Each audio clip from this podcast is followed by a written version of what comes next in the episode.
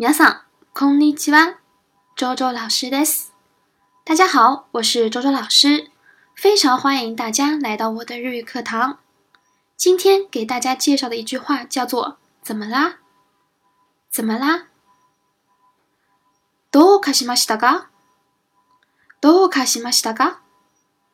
这句话表示在询问别人情况的时候，可以用这句话来表示，或者表示关心别人也可以用。 好，我们来看一一组对话。どうかしましたか？いえ、大丈夫です。什么意思呀？どうかしましたか？怎么啦？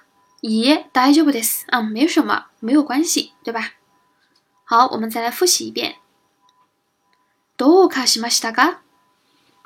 どうかしましたか？好，这就是我今天要讲的内容。皆さん、ありがとうございました。